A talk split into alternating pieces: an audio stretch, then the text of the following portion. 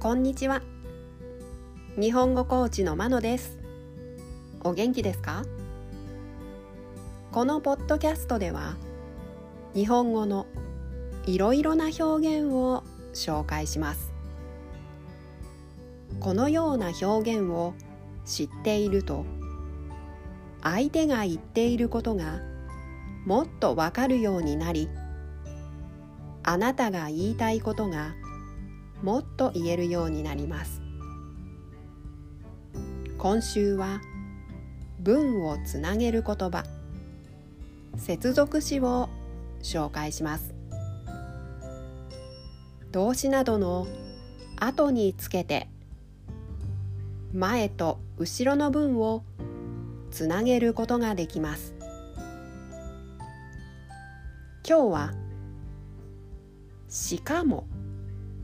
を紹介します。例文を聞いてどんな時に使うかを確かめてください。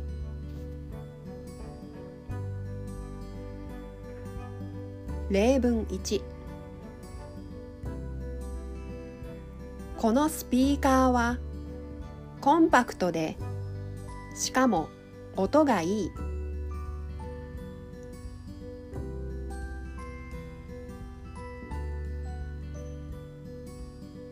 例文2このライブは出演者が豪華でしかも無料です。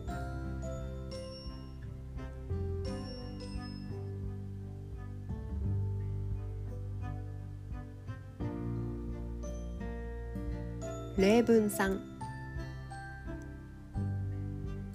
このレストランの定食はボリュームがあって安い。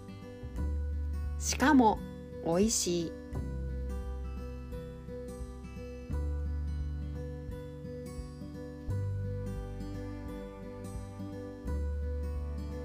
例文4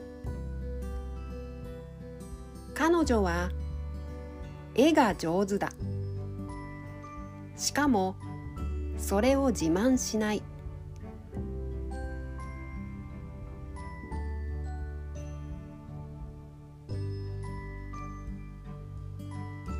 例文5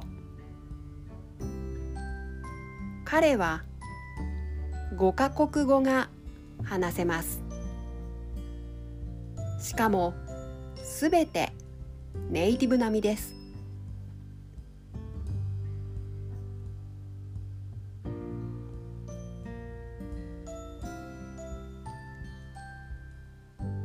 いかがでしたか？